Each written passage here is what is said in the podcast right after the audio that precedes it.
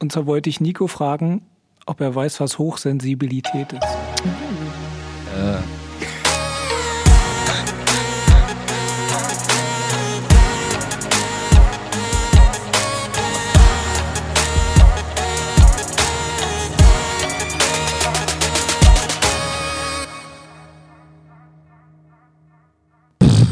Nee, ich hatte, glaube ich, nur eine Auffassung drüber, aber ich weiß nicht, ob es die richtige ist. Bei Nico, ich glaube, du bist hochsensibel. Warum das denn? Ich nehme jetzt Wetten an, Leute. Warum das denn? Weil Nico so oft was von Empathie sagt. Deswegen denkst du, dass er hochsensibel ist. Das ist ein Zeichen, Leute. Das ist ein Das ist ein Zeichen. Und Nico war auch traurig bei den Eisbären und so. Ja. Und Nico ist auch veganisch. Hä? Okay, das, das ist nicht macht hochsensibel. sind das die ganzen Indikatoren Die- dafür? Nee, Ja, also nicht, also na, nicht eins zu eins, aber man bekommt ja so ein Gespür dafür, wenn man weiß, worum es geht.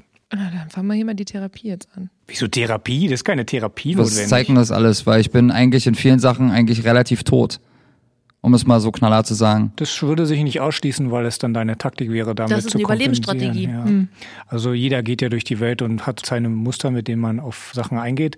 Und Hochsensibilität ist eigentlich eine Sache, die bei Menschen wie bei Tieren auftreten kann, Männer und Frauen gleich verteilt und bedeutet eigentlich nichts anderes als das. Ja genau, alles. Sternchen. Bedeutet dann dementsprechend, dass die Sinneswahrnehmung, die von außen auf den Körper einprasseln, Geräusche, was mit den Augen, Haut, also Hitze, Wärme und so auch innere Sachen, Emotionen, dass die anders verarbeitet werden und zwar in der Regel ungefiltert.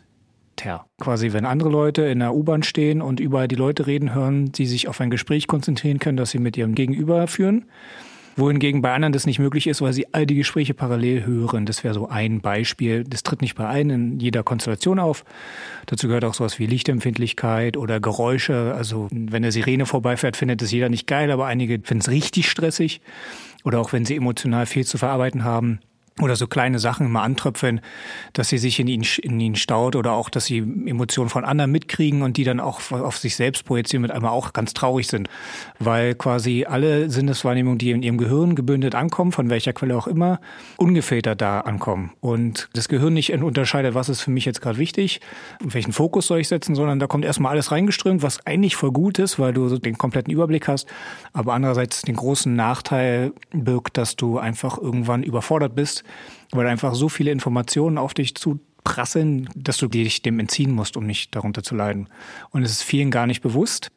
Du kannst ja auch sagen, ich entfliehe dann Situationen, Menschenmengen zum Beispiel, oder habe immer eine Sonnenbrille auf oder höre immer Kopfhörer, weil ich mich für die anderen nicht hören.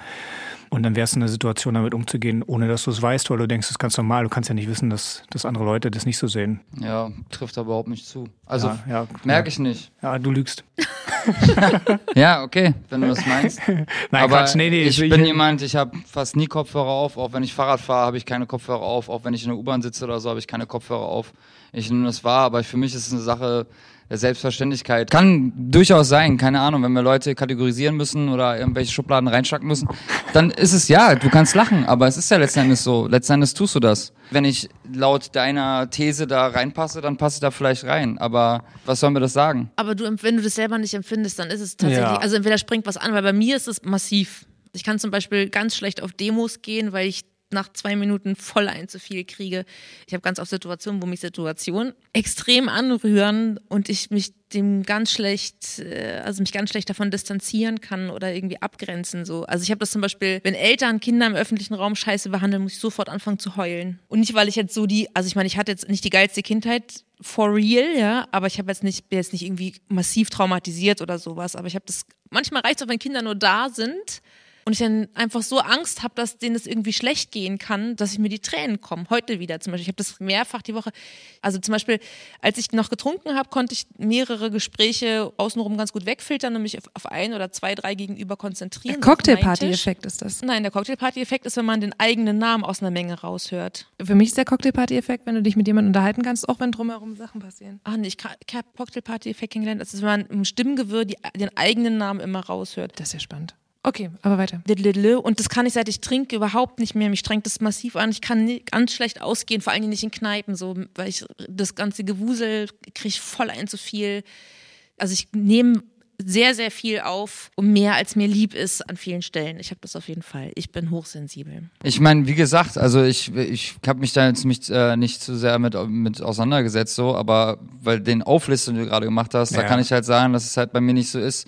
Bei mir war es halt zum Beispiel so, als ich vegan geworden bin, und das hat man aber auch schon thematisiert, wenn du dann halt einfach so eine Riesenwelle abbekommst, weil du auf einmal merkst, das ist scheiße und mein Gott, das mal, darf man nicht unterstützen. Das will ich auf Du hast gar die keinen blaue Fall. Pille geschluckt. Das ist halt eine Sache, da wirst du wach. Das war eine Zeit, wo ich richtig kämpfen musste. Und zu der Zeit sind auch noch so viele Sachen um mich rum passiert, die halt einfach überhaupt nicht schön waren, die dann nicht dazu gebracht haben, dass ich gedacht habe, cool, jetzt habe ich wieder neue Kraft, sondern eher noch genau das Gegenteil. Aber eine Sache, das habe ich, das Gespräch gestern erst mit einer Aktivistin lange, obwohl ich in vielerlei Hinsicht ein krasser Misanthrop bin, weil ich einfach den Menschen nicht mag, bin ich trotzdem jemand, der Empathie besitzen will und ich Ja. auch merke, dass ich sie habe, weil die Individuen sind mir schon sehr wichtig. Da versuche ich aber trotzdem für mich selbst irgendwie immer zu trennen. Das ist nicht immer leicht. Dass ich halt schon in vielen Sachen Optimist bin, aber in vielen Sachen kann ich nicht so optimistisch sein. Da bin ich zu realistisch. Und da hat sie ja auch gesagt, es ist witzig, dass Leute immer sich versuchen zu verstecken, weil sie nicht wollen, dass sie Optimist sind und sagen, dass sie Realist sind. Und da habe ich genau das Gleiche gesagt. Habe ich nämlich gesagt, dass ich möchte nicht mich verstecken und irgendwie denken, alles ist scheiße, weil das denke ich nicht. Viele Sachen gehen zurück, aber viele Sachen sind halt wirklich nach, gehen nach vorne. Aber trotzdem nicht in der Art, wie es eigentlich müsste. Deswegen kann ich nicht so optimistisch sein, dass sich so viel in so weite Sachen ändert. Und da bin ich ein Realist. Ich denke halt so, wir leben hier und jetzt. Das wird sich ändern, das wird sich ändern, aber Veganismus wird in den nächsten 10, 15 Jahren vielleicht eine Rolle spielen. Aber dass es halt wirklich eine richtige Sache wird, das werde ich wahrscheinlich gar nicht mehr mitkriegen. Ja, ich will jetzt auch gar nicht, dass du es falsch verstehst, also ich wollte dir so den Stempel nicht aufdrücken. Du wolltest Aber das Thema find- nur genau, hinbringen. Also, aber das ich peile, woher das Thema. kommt bei dir, weil ich glaube, das ist Auch was. so ein Gerechtigkeitssinn, der so ganz groß ist für, den, Das für die ich auch. großen Dinge, die große Sicht über die Welt. ich würde das nochmal bestätigen, was du beschreibst, weil ich dich genau so auch wahrnehme, dass du, dass du den Menschen nicht magst, aber die Menschen schon. Und dass du ein krasses Bedürfnis danach hast, dass Leute nicht scheiße behandelt werden, dass Leute nicht ungerecht behandelt werden. Also das Gerechtigkeitsthema nämlich bei dir auch krass war, dass du mega empathisch bist. Und es korreliert auch sehr stark mit diesem einen klaren Blick haben, rauschfrei zu leben. Ich finde dieses Stabi diesen Stabilbegriff, diese, der wird so überstrapaziert, also stabil. Aber ich finde dich tatsächlich stabil. Ich habe den Eindruck, dass du ein Mensch bist, den man nicht so leicht umpusten kann, weil du einfach, du bist einfach so richtig, Ein Stehaufmännchen. ja, nicht, noch Steh, nicht mal, bleib Männchen. richtig. Bleib Stehmännchen. Oh, Ja, äh, ja, das, so, so nehme ich dich wahr. ja, das ist auf jeden Fall schön. Das habe ich auch noch nie gehört. Aber man entwickelt sein Wesen auf das, was man erlebt. Und ich habe einfach sehr lange unkorrekte Sachen mitbekommen. Ich habe viele leidende Menschen gesehen. Ich habe viele Sachen mitbekommen, die einfach nicht geil sind. Ich war selber jemand, der anderen Leuten Schlechtes zugetan hat. So. Und deswegen reagiere ich hart auf sowas, wenn man halt sowas kategorisieren muss, weil der Mensch Pauschalisiert wäre dein Wort gewesen. ja, ja, oder das. Äh, Genau, das Ja. ist aber, das unterstreicht jetzt Ja. das schon wieder. So, ich mag halt nicht, dass man immer was kategorisieren muss, pauschalisieren muss, sonst irgendwas muss, sondern dass man halt, so wie du es gerade gesagt hast, man, man sieht was oder man, man, man, man versteht es.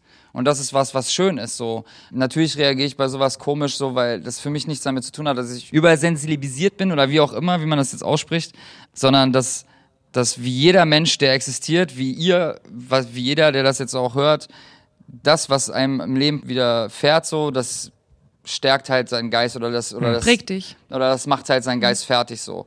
Wenn du eine sehr lange Zeit beschissene Sachen mitbekommst und merkst, dass es beiläufig ist, dass viele Leute das nicht realisieren, dass viele Leute sagen, oh, das ist schlimm, aber einen Scheiß dagegen tun. Das ist eine Sache für mich, wo ich denke, ey, das ist nicht korrekt. Und dann war für mich einfach der Punkt, wo ich gesagt habe, Alter, bei mir gibt's keine halben Sachen. Ich will mit den Leuten klar in die Augen gucken und sagen, so und so ist es. Dafür stehe ich, dafür ist es. Und ich versuche auf jeden Fall, wenn es mir möglich ist, dass es meinem Umfeld gut geht. Und das hat nichts mit Übersensibilisiertheit, dass ich jetzt irgendwie. Achso, aber es ist nicht, das ist auch noch kurze Unterscheidung. Es geht nicht um übersensibel im Sinne von oh, Empfindlich? Genau, sondern hochsensibel im Sinne von einfach, die alle Rezeptoren sind richtig. Ja, ja, klar, aber das ist aber Anschlag, trotzdem, das ist eine Marotte, die Menschen halt irgendwie passiert oder die man halt irgendwie entweder antrainiert oder unbewusst, äh, dass sowas sich aufbaut. Aber für mich, ich bin mir bei den Sachen immer so komplett klar. Ich gehe so oft in den Dialoge mit mir selber. Bei mir gibt's auch so viele Momente, wenn ich Filme gucke oder so, natürlich, ich bin in diesem Film drin oder ich reagiere auf die Situation. Ich heule, wenn Sachen sind so. Im Umkehrschluss, wenn jetzt hier irgendwas krasses passiert, wo ich aber mit nichts zu tun habe, bin ich da und versuche zu helfen. Ich habe ein krasses Bedürfnis, auf Fairness. Ich habe ein krasses Bedürfnis auf Ehrlichkeit. Das ist eine Sache, die mir seit 20 Jahren krass wichtig sind. Und ich könnte jetzt hier alles aufzählen, was passiert ist, so, und dann kann man es nachvollziehen, aber das muss man nicht. Sondern es ist einfach eine Sache so, ich kann die halt nicht abstellen, weil ich es nicht abstellen will. Genauso wenig wie ich jetzt. Äh, Es gibt doch daran gar nichts abzustellen. Nee, Nee, ist ja eben. besser so als andersrum, ja. Und ich glaube also, es wäre ein Indikator, aber es muss nicht zwangsweise darin begründet sein, wie du schon sagst, sondern einfach nur aus deiner Erfahrung oder was bis jetzt geschehen ist. Aber es könnten schon so Signale dafür sein. Und also es gibt auch viel ESO-Blödsinn da drum natürlich. Und es geht nicht, das Sensibelchen zu sein, sondern wirklich Nee, das meine ich doch gar nicht, aber eben diese esoterischen Sachen, die. Ja, nee, das, ist Quatsch. Also wir wir verteilen jetzt hier nicht den Indigo-Kind-Stempel. Wer sich jetzt eben angesprochen gefühlt hat, der kann auf jeden Fall im Internet so einen richtig billigen Leichttest machen, so irgendwie zart beseitet heißt die Seite, hochsensibel Test. Der gibt schon einen leichten Aufschluss darüber.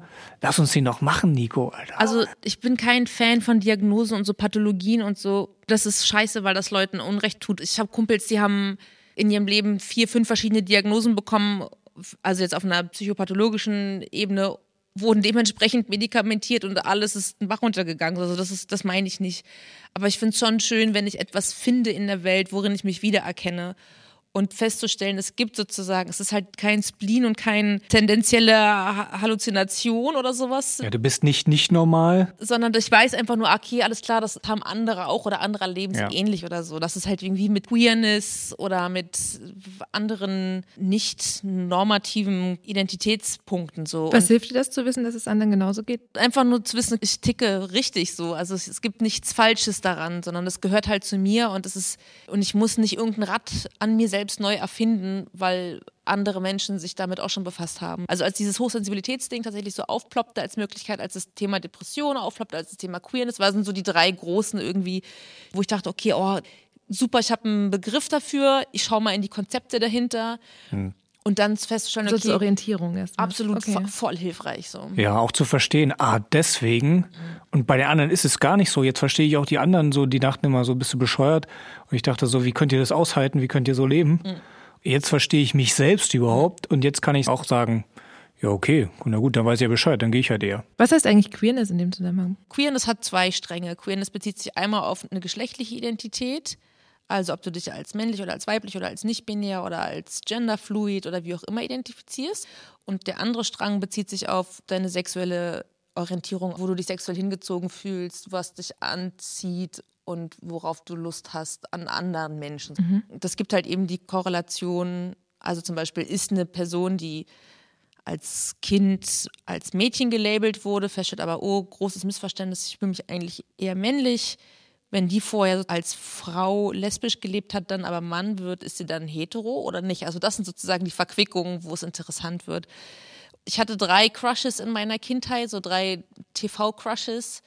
Es war der Gitarrist von Aerosmith, es war die Frau aus der Glisskur-Werbung mit der Schere und es war RuPaul. Mit diesen braunen Ja. Ja, Haaren. die, die hat doch so einen Gesichtsausdruck. Ja. ja, und die hat ja Augen raus. Ja. Ah. Wer war die dritte? RuPaul. Ah, ja. Und ich sitze halt vorm Fernseher als Kind und denke mir so, okay, erstens, ja, zweitens, ja, drittens, okay, Moment, jetzt wird es langsam schwierig.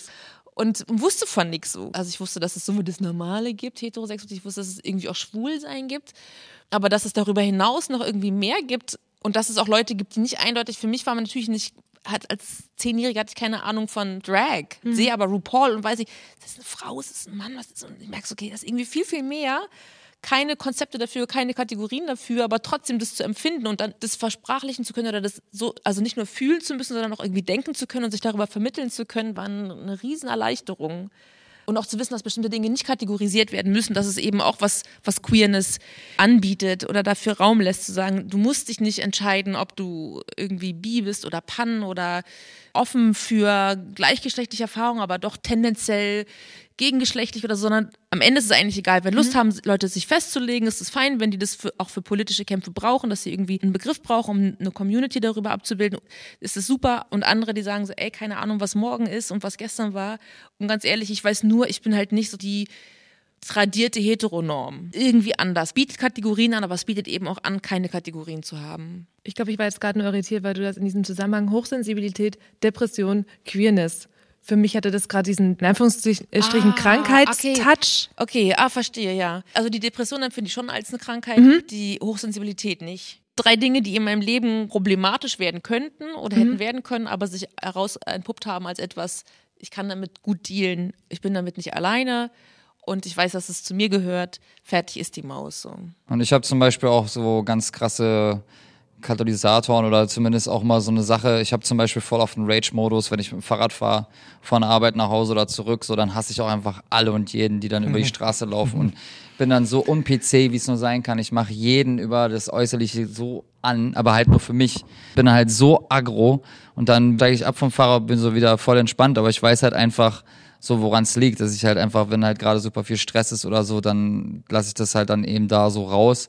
Oder auch wenn ich in der U-Bahn sitze und dann kommen irgendwelche halb besoffenen Party-People rein, dann bin ich auch nicht, ach naja, wenn die jetzt gerade so in dem Modus sind, bla, dann gehen die mir halt einfach voll auf den Sack. Auf Dann- jeden, das kennen dann hasse ich die auch. Und dann auf der anderen Seite, wenn ich halt mit ein paar Freunden in der U-Bahn sitze und wir haben halt eine gute Zeit und dann guckt mich jemand blöd an, dann denke ich auch nicht, ja, ich weiß, wie du dich fühlst, sondern ich bin auch so, halt die Fresse, Alter, wir haben hier Spaß.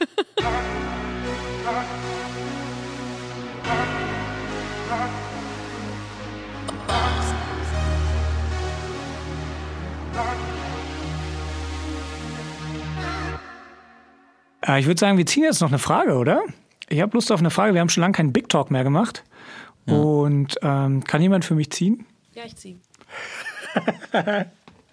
Danke, Franzi. Ah, guck, ist in der Da fliegt einer Ja, raus. die will aber willst du hier. dir?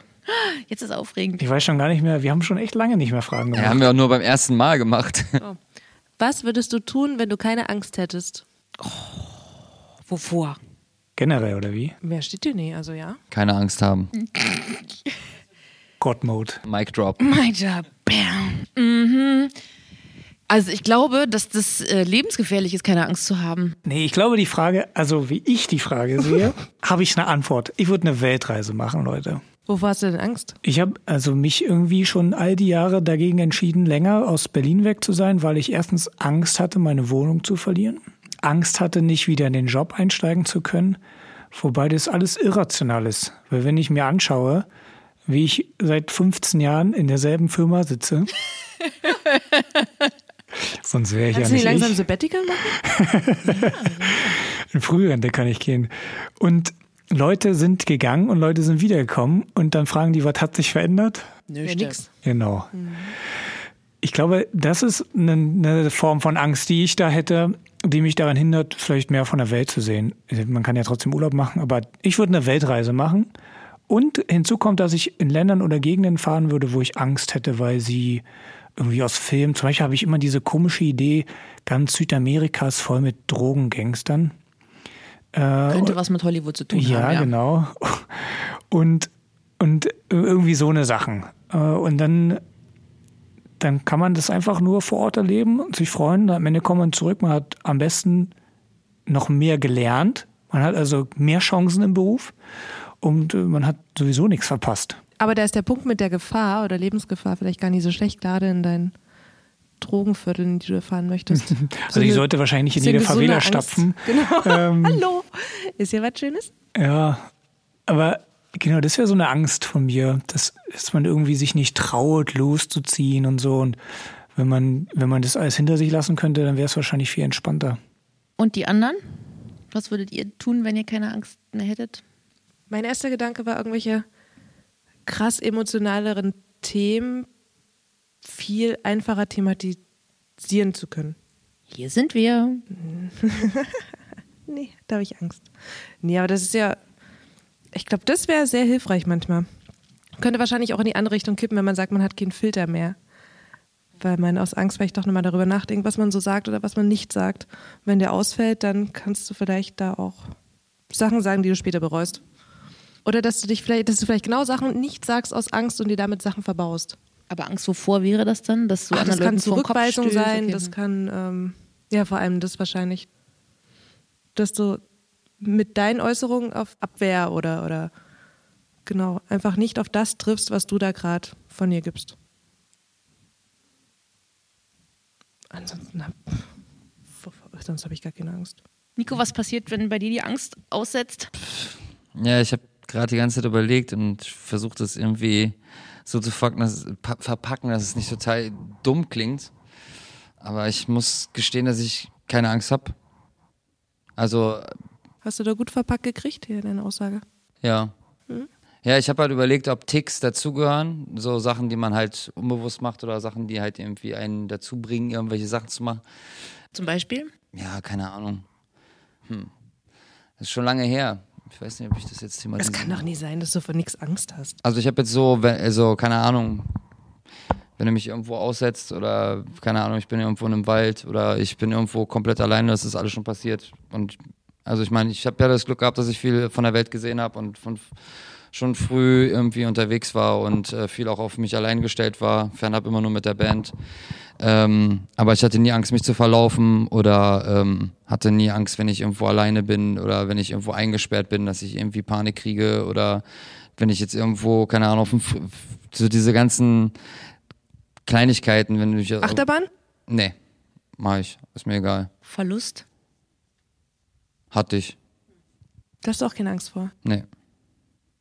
Es sind so, aber das meine ich, genau, so, so Ticks, keine Ahnung. Ich habe halt so, äh, wenn man halt manchmal so äh, Gedankenkirmes macht, also wenn du halt irgendwie so Sachen dir aus, ausmalst und so und wenn du halt irgendwie so, äh, das ist zum Beispiel ein Tick von mir, dass wenn ich irgendwie, weil ich eine sehr gute ähm, Vorstellungskraft habe. Also ich stelle es mir dann sehr stark vor, wenn ich jetzt einen Unfall habe oder so. Also ich mir vorstelle so, äh, wenn ich jetzt knapp, irgendwie knapp im Auto äh, äh, vom Auto weggekommen bin oder so, dann stelle ich mir vor, wie es gewesen wäre, was das für ein Gefühl wäre, wenn ich jetzt gerade, wenn mein Bein überfahren wird oder so.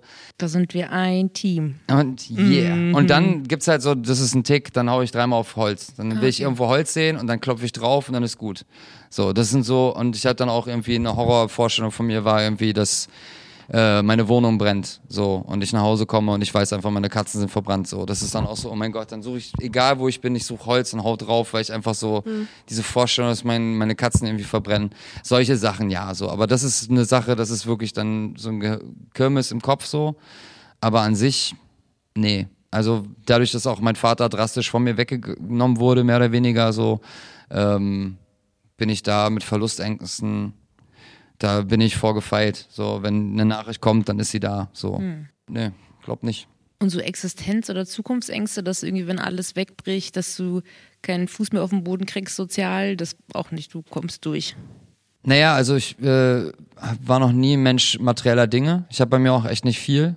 So, und also wenn jetzt halt, wenn jetzt wirklich mein Haus, also wenn es jetzt brennen würde, warte mal, jetzt muss ich aber mal äh, zu viel thematisiert hier, TikTok, der Tick, dann wäre das Einzige, wo ich wirklich total verkacken würde, wäre halt, dass meine Katzen weg wären und alles andere, was da drin war, das ist halt egal. So. Und äh, deswegen, also klar hat man so, wenn es halt äh, dazu kommen würde, wie keine Ahnung, dass ich äh, aus meiner Wohnung geschmissen werde oder so, das ist natürlich, oder wenn ich halt irgendwie die Pistole aufgedrückt, auf die Brust gedrückt bekomme, von wegen, ey, du musst jetzt raus aus der Wohnung, weil das und das, du hast Mietschulden, du hast das, was weiß ich, keine Ahnung, was auch immer, äh, dann wäre es auf jeden Fall nicht cool, aber ich hätte auf jeden Fall äh, die Vergewissheit, dass ich durchkomme. So, also sei es erstmal Freunde und ich weiß halt, dass es einen nächsten Tag gibt und dass es auf jeden Fall vorangeht und dass man auch in, dieser Stadt auch Geld bekommt, ohne dass man sich gleich irgendwie kriminalisieren muss oder so. Und du? Also ich glaube, ich bin auch nicht so ein ängstlicher Mensch. Ich traue mich auch ziemlich viele Sachen. Also ich habe eher so vor inneren Prozessen, also ich glaube, ich bin auch eher so auf deinem Blatt, eher vor inneren Prozessen Angst. So das, also zu sich mit sich selbst zu konfrontieren, das sind die Sachen, die mir wirklich an die Substanz gehen. Also ich habe äh, selten Angst vor anderen Menschen ähm, oder irgendwelchen, also ich glaube auch, dass ich durchkommen würde, wenn mir was passiert. Äh, ähm, natürlich ist irgendwie, wenn man Eltern ist, ist natürlich immer noch mal was anderes. So, das ist auf jeden Fall so großes, ta großes Tabu. So, ich glaube, das wäre wirklich schlimm, sehr, sehr schlimm. Aber auch zum Beispiel vom eigenen Tod habe ich auch nicht, habe ich jetzt auch keine große Angst. Also ich glaube, so, dann ist es, dann ist es so.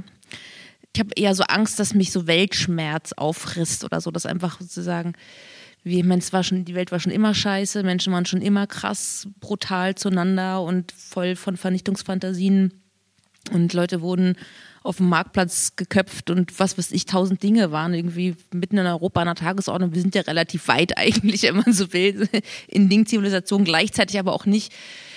Ähm, und wenn ich dann irgendwie an so daran, vor allem daran denke, was, was, was wir Kindern, also der Generation der, von kleinen Leuten oder jeder neuen Generation von kleinen Leuten irgendwie zumuten mit dieser Welt, Thema hatten wir nur auch schon.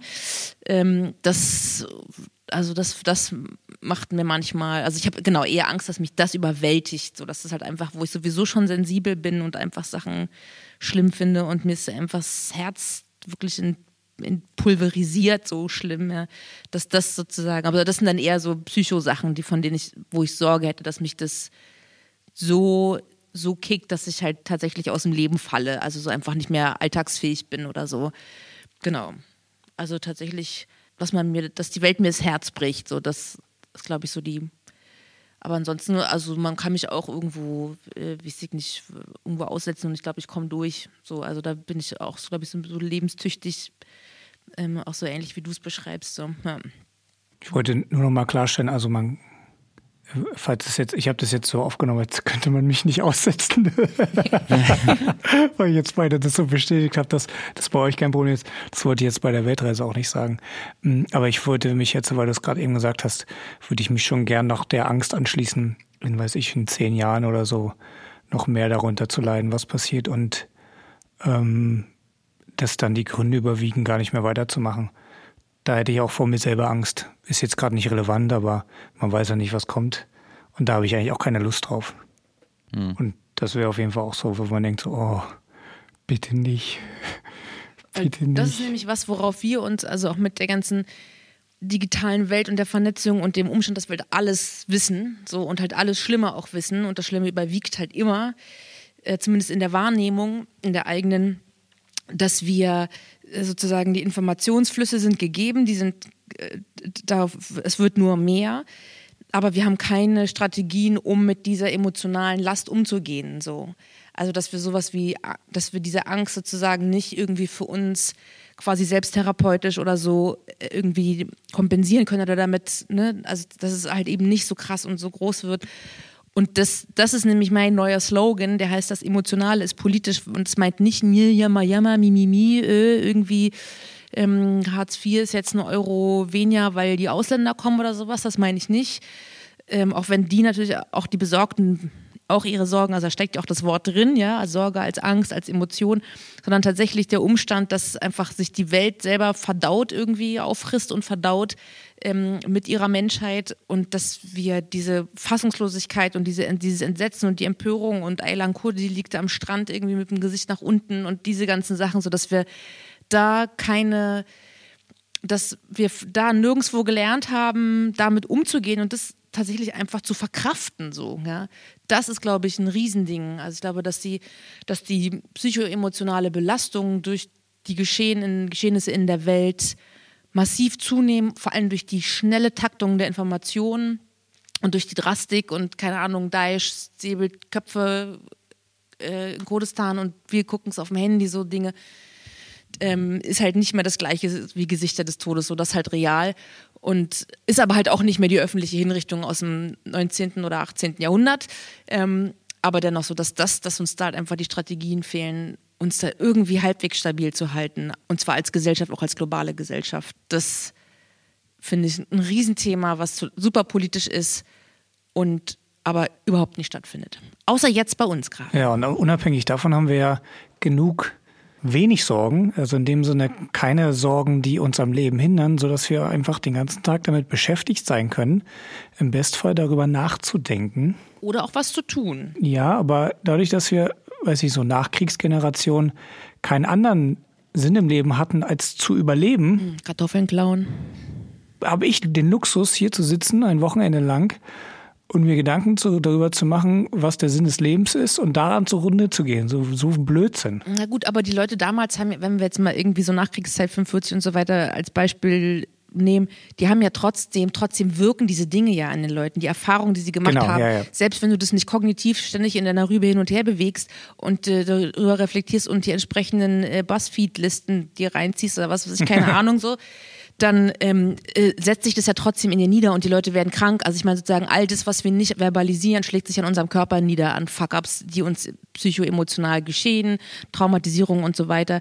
Und die Leute haben ja auch massive, also ich meine, guck dir an, mit wie viel Gewalt irgendwie Leute, die Krieg erlebt haben, ihre Kinder großgezogen haben und so weiter. Also ich meine, jede Generation überträgt ja das ihr eigenes Trauma an ihre eigenen Wahrscheinlich Kinder ist es dann einfach nur anders jetzt bei mir angekommen. so sieht's nämlich aus. So, ne? Also ich würde gar nicht sagen, irgendwie ja hier alle Champagnerprobleme so und äh, äh, meine Güte, dein, dein Weltschmerz ist halt ein Ausdruck deiner, ähm, deines, deiner, deiner Privilegien. Deiner Klasse. Genau, das, also das lasse ich nicht auf mir sitzen und auch nicht auf anderen. Ja, nur nicht falsch verstehen. Also ich wollte nur sagen, dadurch, dass ich den Luxus habe, nicht jeden Tag arbeiten zu müssen, kann ich halt gleichzeitig sagen, ich habe den Luxus darüber nachzudenken, was mein Leben bedeutet, was eine Falle an sich ist. Im Zweifel machen meine Gedanken mich dann nämlich selbst tot. So, darum ging es mir, dass, dass das ganze Zergrübeln in dem Sinne vielleicht, ich will, ja, Luxusproblem ist das falsche Wort, aber das Zergrübeln an sich ist schon das Problem. Darf ich noch eine Frage ziehen? Ich würde auch mal gerne einmal, ich glaube, letztes Mal, oder, ja.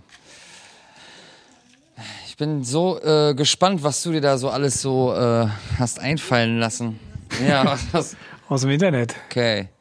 Wenn du nur noch 24 Stunden leben würdest, mit wem wärst du in 23 Stunden zusammen? Also in der letzten Stunde, bevor du stirbst. Ach so, in der 23. Stunde. Ja, ja. Also du hast, du weißt jetzt, du stirbst morgen, also in 24 Stunden, das wäre ja dann irgendwie morgen um neun, Leute, ist jetzt bei uns gerade um neun. Mit wem bist du morgen um acht zusammen, um die letzte Stunde deines Lebens zu verbringen? Und da, da kann ich, also da können wir nur eine Person nennen, oder was? Du kannst ja, nee, du kannst ja, im Zweifel kannst du ja aussuchen, mit wem du zusammen bist. Oder zusammen willst. Du kannst ja anrufen und sagen, Leute, Alter, heute mal ganz wichtig, 23 Stunden Party bei mir und ihr müsst auf jeden Fall kommen, weil es ge- geht nur eine Stunde. Ja, ich würde 23 Stunden auf jeden Fall mit meiner Green Berlin Posse FIFA zocken. Und dann die letzte Stunde, hm. Nee, Quatsch. Ähm, ne, die Frage ist ja für alle, ne? Also. Ja, du, du, dann ziehst dich die Antwort, meinst du? Nee, nee. Ich müsste, ich müsste lange drüber nachdenken, auf jeden Fall. Ja, klar, mit meiner Familie, mit, meinem, meiner Mama, meiner Schwester, Kiddo. Ich glaube, das ist wirklich, eigentlich kurz, kann man es wirklich ganz kurz runterbrechen. Ist aber halt mega unspektakulär eigentlich. Also bei mir wäre es auf jeden Fall meine besten Freunde und meine Mom und mein Bruder so. Das, ja. Also die, die mich im Krankenhaus besucht haben und äh, die, die so, äh, ja, wichtig sind. War meine besten Freunde und meine Familie. Dem kann ich mich anschließen. Ja, auch. Okay, dann doch eine neue Frage. Aber Franzi? Du willst jetzt Franz nicht hat doch gerade gezogen davor. Franzi muss noch beantworten, meine ich. ist dasselbe in Grün. Also das, ich finde die Frage, also wer würde sich denn da proaktiv für irgendwas anderes entscheiden, außer so diesen Inner Circle? Okay, ich würde meine, okay, jetzt ganz, ganz anders. Ich würde dann die letzte Stunde, die ich, äh, die ich auf der Welt bin, Alleine verbringen. nee, äh, ich würde mir Trump, oh, see, ein Gipfeltreffen, ja. ich würde genau, ich möchte, dass, dass, dass der ganze G20 gepackt sitzt und hier nach Hause kommt. Und du kannst in allen tierisch die Fresse polieren, so lange. Ich habe, also vielleicht kann man ja auch so sagen, also man will gar nicht seine Familie dabei haben, weil wer will schon, dass die Familie einen sterben sieht. Ja, das ist doch total schön, wenn man dabei sein kann. Nein, sich das, da, da gehe ich direkt dagegen, da gehe ich direkt dagegen. Ich wäre ja gerne dabei gewesen beim Oh, ganz ruhig, Vatersturm. ey, ganz ruhig. Ich habe eine, eine Option aufgemacht, Leute. Ja? Ja, ganz ruhig. Was für ihn. Da kommen die Vielleicht, gleich vielleicht will man wirklich raus, vielleicht will man allein sein, weil ihr sagt jetzt, oh, die Frage ist ja richtig einfach und natürlich haben wir alle dasselbe gesagt, aber vielleicht kann es ja wirklich sein, ey, ich renn los und entdecke die Welt und treffe irgendwen und lass mich drauf ein und wenn ich alleine bin, dann habe ich mich selbst nochmal gefunden. Vielleicht ja auch das oder irgendwer rennt dem Ex-Partner hinterher oder irgendwer rennt nochmal zu irgendwem, den er seit Jahren nicht gesehen hat, weil der Teil der Familie ist, aber man hat sich verstritten. Ja, du, also jetzt machst du auf jeden Fall auch Kopfkino und äh, auch hätte, wäre, bla, aber letzten Endes sind es ja impulsive Fragen, die man direkt antworten Ja. Und vor allem, du kannst natürlich auch, wenn du die 23 Stunden, wenn du halt wirklich weißt, in 24 Stunden, genau in heute, vorher schon gemacht. Äh, genau wie jetzt, dann hast du in den 23 Stunden schon ganz andere Prozesse durchgemacht. Aber dadurch, dass man halt, äh, da ja einige hier Naja. Familie verloren haben ohne Beisein so, also ich wäre auf jeden Fall der Fairness halber und nicht egomäßig wäre ich schon so, ey, ich möchte, dass wir gemeinsam die letzten Minuten verbringen so. Voll. Würdet ihr alle, wenn, wenn jemand geht, den ihr kennt, würdet ihr auf jeden Fall dabei sein wollen, wenn, wenn die Person die, let- das letzte Mal atmet? Wenn die Person sich das wünscht, auf jeden Fall. Ja, das ist wichtig. Genau. Definitiv. Also ich würde nicht einfach jetzt so, oh, du hast Krebs, bla, ich will dabei sein, sondern wenn die wirklich sagen, ey, bitte, ich möchte, dass du da auf jeden Fall hundertprozentig. Ja, egal was ist, auf jeden Fall. Und du nix nur? Meinst du auch? Nö, also ich, also nee, ist natürlich eine krasse Frage. Ich, ich habe mir jetzt kurz vorgestellt, wie sowas ist und wie belastend es auch ist in dem Sinne, weil es einfach eine krasse Situation ist. Aber ich würde wahrscheinlich mitgehen zu sagen, ey, aber es steht außer Frage, dass für die Person, die gerade stirbt, das natürlich nochmal viel intensiver ist in dem Sinne. Auch wenn man Weiß sagen man kann, nicht. danach ist ja vorbei, so, ne? Kann ihr gesagt, ich muss damit leben, äh, mit dem Bild oder mit dem, aber ich glaube, das macht ziemlich viel und im Zweifel nicht nur Schlimmes mit einem selber. Ähm, und das, ich musste nur kurz drüber nachdenken, wie, wie sowas wohl ist. Es kommt natürlich auch doll auf die Situation drauf. Und auf die Person und wie man zusammenstand und so, ne? Und was vorher vielleicht kaputt war und sich dann löst auch in dem Moment. Wer kann sich denn proaktiv dafür entscheiden, dass jemand dabei sein möchte, wenn er stirbt? Ja. In welcher Situation ist es schon so? Wenn man nicht im Krankenhaus ist, ne? Und weiß, man hat nur noch. Ja, aber auch dann, also Oder wenn man halt Thema Sterbehilfe ist ja wieder, wieder jetzt aufgekommen, auch in Deutschland, gesetzlich. Vielleicht über so eine Maßnahme und dann sagt man, ja, das ist jetzt unser Wochenende. Das ist schon krass. Ja. Da sehe ich schon so einen richtig typischen deutschen Film. Zieh du mal jetzt noch eine Frage, mach mal eine andere Frage. Jetzt. Noch eine Frage?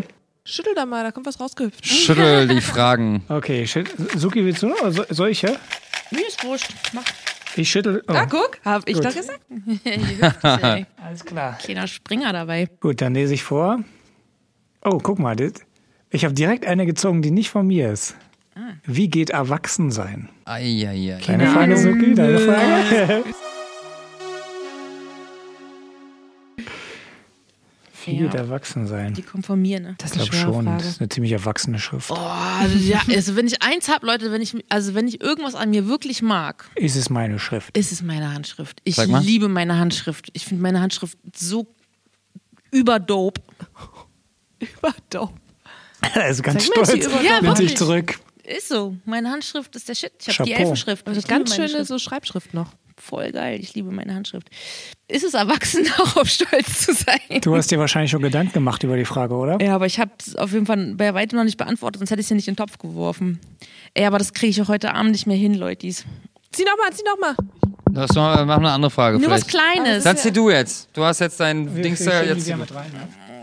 Aber wir, wir Dann müssen jetzt sowas. jetzt, ja. Ja, nein, mäßig. Ich habe schon hier was. Es gibt hier keine Ja, geschlossenen also Fragen. ja, nein, Fragen gibt's hier leider nicht. Können wir draus machen. Welche Frage würdest du einem äh, Wahr- einer Wahrsagerin stellen, einem Wahrsager stellen? Oh, guck, das geht schnell. Ja, nein. Eine nein, eine Ja-Nein-Frage. Diese. Werde ich sterben? Nein, diese Frage. Ha, ha, ha, ha. Nein, okay. Ich habe das schon mal gemacht. Du hast eine Wahrsagerin eine Frage gestellt? Ja, ich war mal bei so einem Literaturding und da gab es nämlich so ein Zelt, wo man reingehen konnte und eine Frage stellen und dann hat, und dann darin saß dann so eine Figur und die hat dann ähm, so mit Rauch und Ding und Klimbimmer, es war so Performancekunst, aber es war, also ich habe halt auf jeden Fall auch dann am Ende so einen Zettel in so einem Kästchen bekommen und da stand, und den Zettel habe ich nämlich gerade wiedergefunden und da stand, also ich glaube, meine Frage war sowas wie, wie, wie wird man den Schmerz los oder so, muss es gewesen sein. Weil die Antwort war nämlich, man wird ihn nie los, aber man kann ihn tanzen, malen, schreiben und singen oder so. Und ich hatte mich, und ich dachte, hä, was ist das für ein Zettel? Ähm, so unlila, was hat er in meinem Zimmer verloren?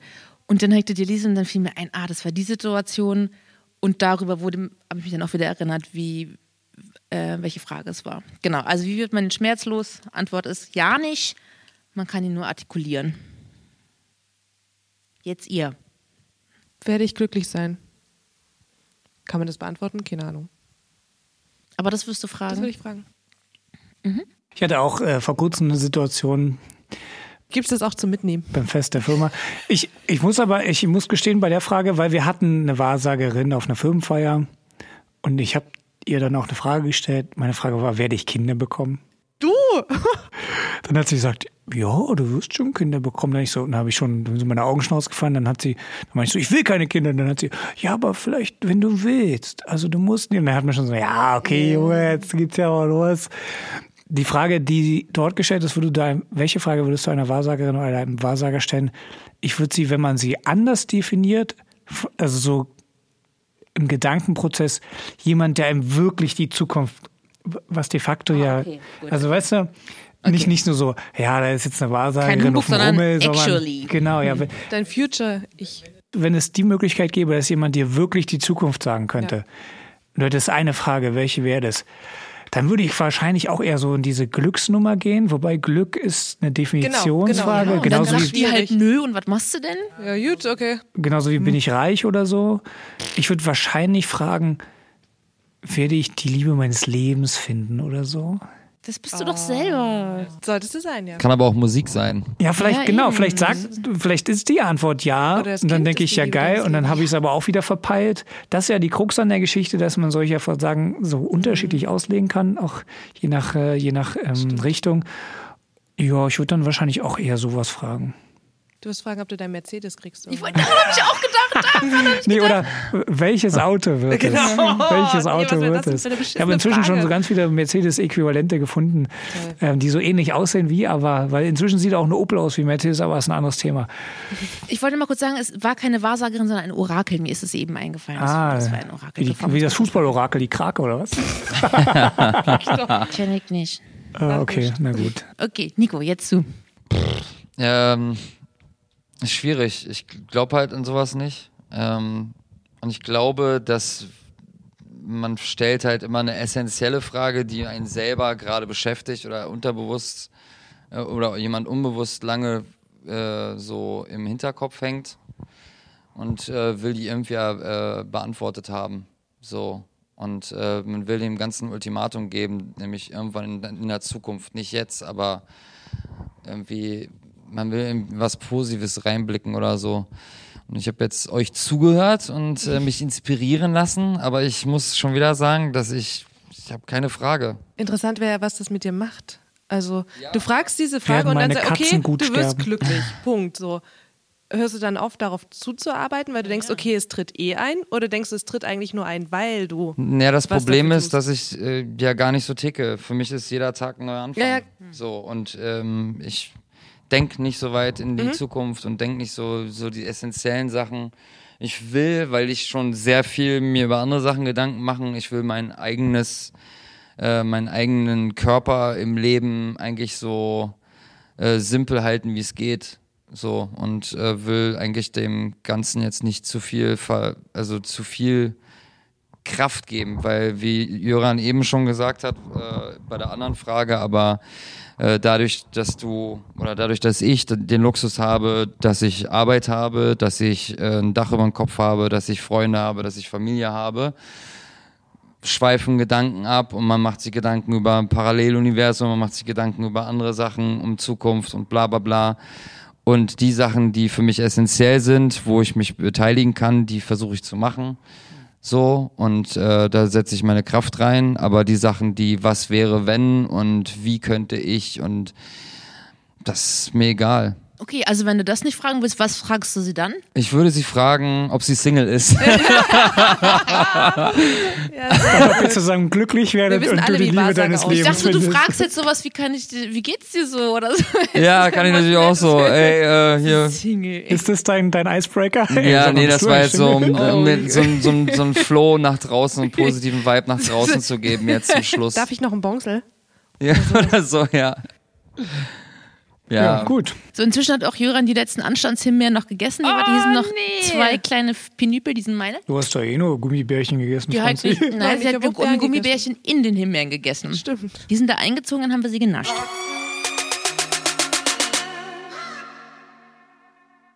Also letztlich geht es ja darum, sich im eigenen Leben wohlzufühlen und sich einzurichten in sich selbst, im besten Sinne. Sich selbst zu verstehen. Mit, genau, sich selbst um zu verstehen. jeden Tag eine bessere Version von sich zu werden. Ja, aber nicht im Optimierungsscheiß, Jöran. Vorsicht. Ich habe nicht von Optimierung geredet. Du willst doch ein besserer Mensch sein. Wenn du die Wahl hast, heute scheiße zu sein und morgen noch scheißer, was soll es?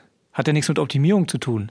Ja, Besser ja, werden ist doch optimieren. ja, nee, aber ich habe da. Aber ich finde, das hat so einen Touch, das ist jetzt eine Interpretationssache. Ich würde schon gern morgen ein besserer Mensch sein. Mhm. Die Frage ist nur, ob ich mich schlecht fühle am Abend, wenn ich nicht kein besserer, wenn ich, oh Gott, ich habe heute nur zwei Hundewelpen gerettet. Gestern waren es das doch würde drei. Kollege nicht passieren. Dafür sitzt doch die Ja. Krise. Weißt du, was ich meine? Also de facto bin ich doch eigentlich schon daran interessiert, zu mir selber besser zu sein, mich selber mehr zu lieben. Ich glaube, ich habe mit dem Gut und Schlecht lieben. und Besser und Schlechter ein Problem. Also ein schlauer Mensch, der mir sehr, sehr am Herzen wohnt, der hat mal auf die Frage nach dem Sinn des Lebens gesagt, mit sich selbst in Kontakt zu sein. Und jeden Tag ein bisschen mehr? Jeden Tag Ich Kontakt? unterstreiche das voll, auch wenn ich sage, dass ich mit mir im Dialog bin, so, aber ich, das heißt nicht, dass ich jeden Tag mit mir, also ich mache mir da fast nie Gedanken drüber. Und ich glaube, es wäre auch komisch, wenn man sich da oft Gedanken drüber machen würde. Also ich meine, wenn ich ins Bett gehe, dann gehe ich ins Bett, weil ich müde bin. Früher zum Beispiel habe ich immer Musik gehört zum Einschlafen. Das liegt auch an meiner Kindheit so, das kann ich auch alles zurückvollziehen und, und nachvollziehen und weiß auch so, ah ja klar, natürlich habe ich das gemacht. Aber mittlerweile, ich leg mich hin, mach die Augen zu und bin weg. Aber die Hinlege, Gedanken wenn ich machst müde du bin. ja meistens nur aus problematischen Situationen heraus. Genau, also ich mache mir schon, Am also, allermeisten. also ich Also- mache mir schon viel zu viel Gedanken auf jeden Fall, aber da ist das das letzte es ging Gedanke, jetzt auch nicht ich, um das Abendgebet, dass du jetzt dran denkst. Also Nein, das meine ich gar nicht, Methoden, aber ich würde jetzt trotzdem aber nie, aber ja, aber auch selbst Kannst du auch morgens machen. Nee, Geht aber ich würde mir niemals, nein, es kommt immer auf die Situation an. Ich würde mir niemals irgendwie forcieren oder irgendwie denken so, oh, ich will heute auf jeden Fall was Gutes machen, auch wie man halt immer sagt, dir diese ganzen Schmonzetten mit, ja, einmal am Tag mal was Gutes tun. Also ich habe es umgedreht und jeden Abend aufgeschrieben, was ich für mich getan habe. Okay. Das ist nicht der Vorsatz, ich mache heute was, sondern in der Retrospektive, okay, was ist heute gelaufen und was habe ich getan, was mir gut tat. Schlau. Das schreibe ich jeden Abend auf. Also es Und das gibt da unterschiedliche schön Methoden, unabhängig davon. Ich will das jetzt gar nicht aufmachen, aber die Sache ist jetzt, wenn ich jetzt an mich denke und an mich in zehn Jahren und ich weiß jetzt, ich habe immer noch so Sachen, die ich an mir selber nicht mag. Zum Beispiel Gruppendynamik oder so, dann wird man manchmal eklig. In zehn Jahren will ich die eigentlich nicht mehr haben. Also das meine ich mit, ich will doch eigentlich, ich will netter zu anderen Menschen sein. Ich will mehr Liebe empfinden für die. Will ich doch. Oder? Will ich nicht? Also ich habe so ein bisschen Sorgen mit den Quantifizierungen, viel und weniger und schlecht und gut und diese Dinge. Aber das ist, Vielleicht ist es auch nur Auslegungssache. ich glaube auch, dass ich da jetzt auch ein bisschen bissig bin und mich ja da festknabber an Dingen, weil ich immer Angst habe, dass der Neoliberalismus Ja, mich ja. verspeist und ich es nicht merke. Aber das ist nochmal ein anderes, das ist wirklich ein Spleen. Das willst du auch loswerden. Ja, das will ich loswerden. ich habe so voll die Kapitalismus-Paranoia, glaube ich. Mit Recht. ich kenne das auch. Tatsächlich ist es mit sich selbst rund zu sein, irgendwie noch so ein paar Eckchen abzuschleifen oder so. Ein bisschen Politur hier und da, aber manchmal auch sich richtig im. Weil die Sorge ist bei mir, dass, wenn es immer darum geht, eine bessere Version seiner selbst zu sein, ihrer selbst zu sein, dass es eine Angst gibt vor einem Rückschritt, dass man irgendwie zurückfallen kann oder dass es wieder schlechter wird oder so.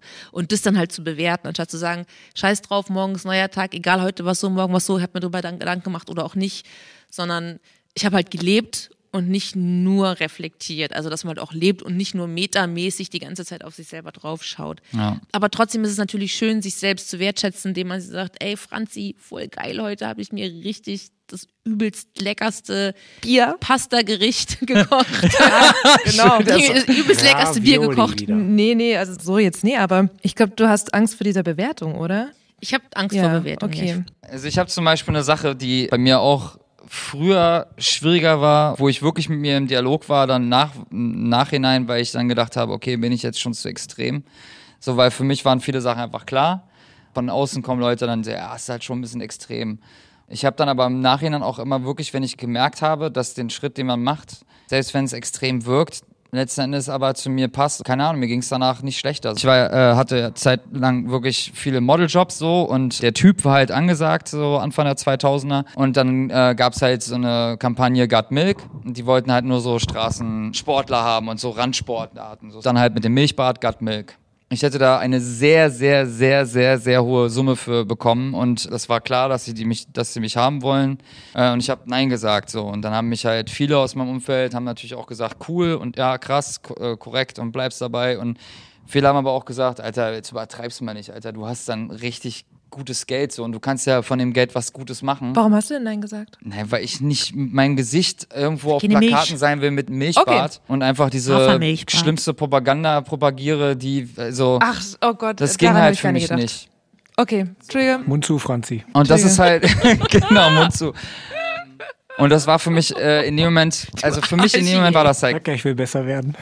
klar, aber dann im Nachhinein, wo dann halt nicht nur gute Kritik kam oder wo die Leute nur gesagt haben, ja cool, sondern halt auch, bist voll bescheuert, Alter, weil du stellst dein Gesicht jetzt, das ist doch scheißegal, ob es ein anderes Gesicht. Meine ich so, nein, aber ich weiß einfach, Dass du damit in Verbindung gebracht wirst. Genau. Ja, klar. Wo mir meine Mannen rausgenommen wurden, war ich ganz krass unterernährt. Es ging mir richtig schlecht. Und dann haben die Ärzte auch gesagt, ich muss wieder tierische Produkte nehmen, sonst komme ich nicht mehr auf dem Ast. Und ich habe trotzdem gesagt, nein, mache ich nicht. Es hat eine Weile gedauert, aber ich habe es trotzdem gemacht. Und da haben halt auch Freunde schon gesagt, Mann, ey, dann zieh das jetzt mal, mach doch mal zwei Wochen, weil die Ärzte waren schon, oh mein Gott und bla. Und den Ärzten habe ich eh nicht geglaubt, so, weil ich auch gute Ärzte in der Köpi kannte und so und auch durch diese ganze, weil Veganismus war ja noch ein Fremdwort für viele Menschen. Und dann war es ja auch immer ein rotes Tuch für ganz viele Ärzte und immer gefährlich und bla. Und ich habe es trotzdem gemacht. Ich habe trotzdem gesagt, so nein, ich kann das nicht. Ich habe den Punkt gesetzt, dass ich mich nicht über dieses das, über das Leben stellen werde. Und dann war ich halt trotzdem selber kurz davor und dann habe ich auch danach gedacht, so, warum kann ich es nicht abstellen? Warum bin ich jetzt so extrem und so strikt, dass ich nicht einfach sagen kann, ey, komm, dann gib mir jetzt halt Eiernudeln und ich esse jetzt hier irgendwie ein paar äh, äh, Rühreier, was weiß ich, damit ich hier wieder, ich konnte es einfach nicht und da habe ich mir wirklich lange Gedanken drüber gemacht. Aber ich weiß im Endeffekt auch und ich meine, ich habe es ja auch dann trotzdem geschafft, so, ähm, dass es nichts Extremes ist, sondern es ist einfach, man steht zu sich selbst und man steht zu seinen Prinzipien und selbst wenn Prinzipien oftmals äh, zu, zu schloff und blöd klingen so und abgenutzt, aber es gibt halt Sachen, die die kann man nicht ändern und die werde ich auch nicht ändern so. Ich will auch nicht beißen so, ne? Also wie du ja auch sagst so, man ver verbeißt sich halt schon so, weil wenn du auf einmal irgendwie eine Kategorie untergeordnet wirst oder so und das gehört halt auch einfach zu dem mein Sein. Ich reagiere da auf jeden Fall generell immer allergisch erstmal. Ich bin auch immer jemand, der sofort erstmal losbellt. So, wenn man mich kritisiert, dann bin ich erstmal bam, bam, bam, aber ich gehe dann erstmal in mich und bin dann auf jeden Fall auch immer jemand, der danach sich bei jemandem meldet und sagt, ey, Alter, du hast komplett recht gehabt. Ich war einfach gerade so voll. Das ist aber das Ding so, die Selbstreflexion. Wenn er dann im Bett liegt abends und nicht schlafen kann. ja, wenn das dann passiert. Nein, das passiert Dann ist tatsächlich. aber schon ernst. Das Witzige ist aber, nein, wenn es halt wirklich ein ein Disput gibt, Ja. dann bleibt er bei mir, bis die Harmonie wieder da ist. Oder bis es geklärt ist. Und dann heißt es nicht, dass ich erstmal das umgehe und bla bla bla und ich mache mein Ding und bin dann zu Hause und irgendwann, ah, scheiße. Nee, das kommt echt, ich arbeite direkt danach, geht's hier weiter und dann merkst du so, ey, nee, nee, der hatte da schon recht oder die hatte da schon recht und dann geht man halt drauf ein. Selbst wenn es nicht so gemeint ist, es klingt so reißerisch. Das ist so mit, ha, ich hab dich durchschaut. Und das ist so, who cares? So, weißt du? Fällt dir das vielleicht einfach schwer, dich im direkten Konflikt damit auseinanderzusetzen, dass du das erstmal mit dir ausmachen musst, um dann mit der Person drüber zu sprechen? Also Ja, im es Moment ist drauf erstmal so ein Schutz und dann gehst du dich rein und guckst, halt, wo kommt das wirklich her? Ist das richtig so? Und, mhm.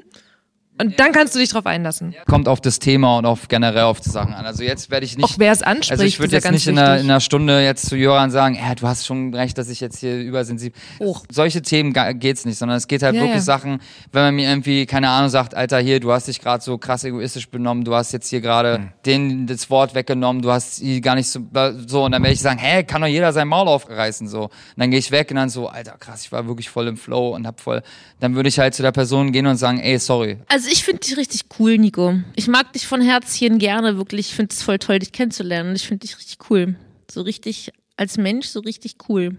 Dankeschön. Ja. Aber es geht, äh, mir geht's ja bei euch genauso. Also ich freue mich auch jedes Ja, Mal, wenn wir halt ich, irgendwie ja. Sachen. Die waren auch von richtig aufgeregt alle, Draußen. ne? Ja, wir haben uns schon ein Was? bisschen gefreut, aber jetzt ist schon wieder vorbei, Leute. Ja, ist schon wieder vorbei. Ja, aber ich find's gut, deswegen steht zu euch selbst, steht zu eurer, Aber hinterfragt euch auch. Ja. Gibt ja immer diese, hey, sei, bleibt wer ihr seid und hey, steht da. Ja. Und ich hasse auch diese Floske beim Geburtstag oder so. Hey, bleib wie du bist. gesagt, Das habe ich schon gesagt. Ja. Ich mag das halt nicht. diese Stagnation und auch. werdet jeden Tag ein bisschen besser, Leute. Genau, optimiert euch, euch selbst. vitalisiert und euch. abonniert diesen Podcast jetzt auch auf Spotify und macht euch unser Bild als Hintergrundbild auf eurem ähm, Handy. Und dann, ähm, so wie Franzi nämlich. Ich finde das Deswegen mag total ich gerührt. Franzi Wow, so sehr. echt? Ja, Also das ist kein iPhone. Echt, hast du? Ja. Oh, wie geil. Süß, Und sie hat auch gar nicht die Hochkant-Version, Ja. sondern die hat einfach die quadratische groß gezoomt, damit sie noch mehr von uns hat. Das finde ich sehr schön. Ey, wir sehen aus wie eine Das Netflix-Serie. finde ich einfach da. gut gemeint, Leute. Man kann es nicht anders sagen. Ja, es gibt bald auch Merch von uns. Nein, Quatsch, Spaß, Leute, Spaß. Wir machen jetzt noch ein Foto und dann sind wir raus. Genau, ich muss meine S-Bahn kriegen. Raus. Ich muss auch wirklich pullern jetzt. Ich muss auch pullern, aber du darfst natürlich zuerst. Danke. Ich finde euch toll. Ihr teilt euch das eine, eine ins Waschbecken, eine ins Klo. Wir haben es wieder gut gemeint. ich gehe die Dusche. Ja, Tierchen. Ja, noch können wir uns leiden. noch. Tschüss. Bald lieben wir uns. Tschüss. Bis zum nächsten Mal. Ciao.